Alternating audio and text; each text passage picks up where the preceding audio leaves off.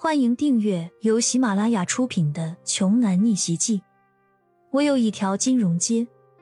作者：山楂冰糖，由丹丹在发呆和创作实验室的小伙伴们为你完美演绎。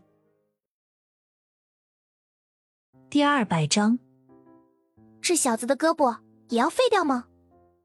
剑石指着目瞪口呆的吕怀安，对骄阳问道。骄阳却摆了摆手。毫不在意的回答：“不用啊，没了这些手下，他就等同于是废物一个了。”你你你好大的胆子，竟然敢对我动手！性交底，你就是个孽种！藐视吕家，目无尊长！吕怀安破口大骂。今天经历的这些事情，他这辈子还是第一次遇到。你说什么？骄阳眼中闪过一丝杀意，快步走过去。对吕怀安那一副欠揍的少爷脸，狠狠的直接就是一巴掌。再多逼逼一句，我真废了你！吕怀安在骄阳眼中真真切切的感受到了冰冷刺骨的杀意，他哪里还敢停留？带着那些浑身是伤的黑衣人落荒而逃，灰溜溜的离开了回春制药厂。骄阳万万没想到，自己老妈那么温婉大方，却竟然会有这么一个外甥。骄阳也估计到了，吕怀安这次肯定不会善罢甘休，想必不久之后还会卷土重来。新县也待得够久了，是时候该离开了。把吴强找来，我有些事要交代给他。骄阳吩咐道。在众多的人选里，只有把公司交给吴强才是最佳的选择。吴强十分忠心，管理经验十分丰富。在新县内外也十分有威望，而骄阳决定先去一趟吕家，但是他并不是要去认亲，而是把老妈当年没有寄出的信给那位高高在上的外公。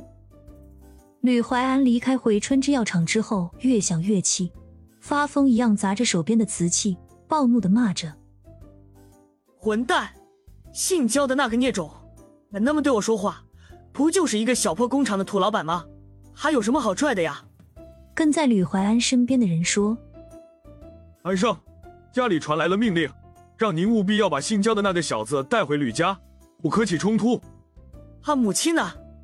吕怀安听后愤怒的骂了一句，但是气愤归气愤，家族长辈的话还是要听的。第二天，吕怀安带上豪车队伍，不得已的再次向制药厂进发。此时的骄阳早就已经在门口等待了很长时间。吕怀安看到骄阳后，还是忍不住的想要弄死他。一旁的助手连忙上前劝说吕怀安，还是要以大局为重。于是吕怀安只好暂时作罢，压着心中的怒火，瞥了骄阳一眼，冷冷的说道：“骄阳，赶紧上车吧，老爷子急着要见你。”令吕怀安感到意外的是。骄阳这次很痛快的就上了后面的车。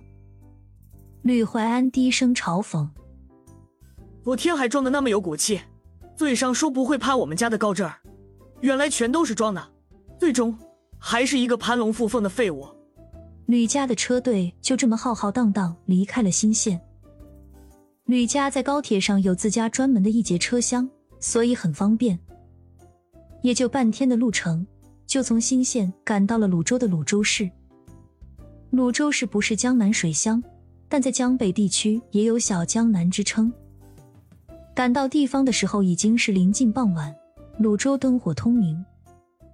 吕家的府邸位于东方的近郊区，悠远僻静，正适合上了年纪的人养老。吕家的大部分的子弟都生活在这里，当然只有嫡系才有资格。得知自己外孙要回来的消息，吕中安早早的就在府邸门前等着，看着远处。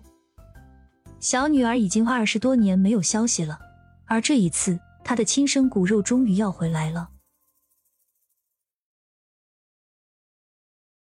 本集播讲完毕，想听更多精彩内容，欢迎关注“丹丹在发呆”。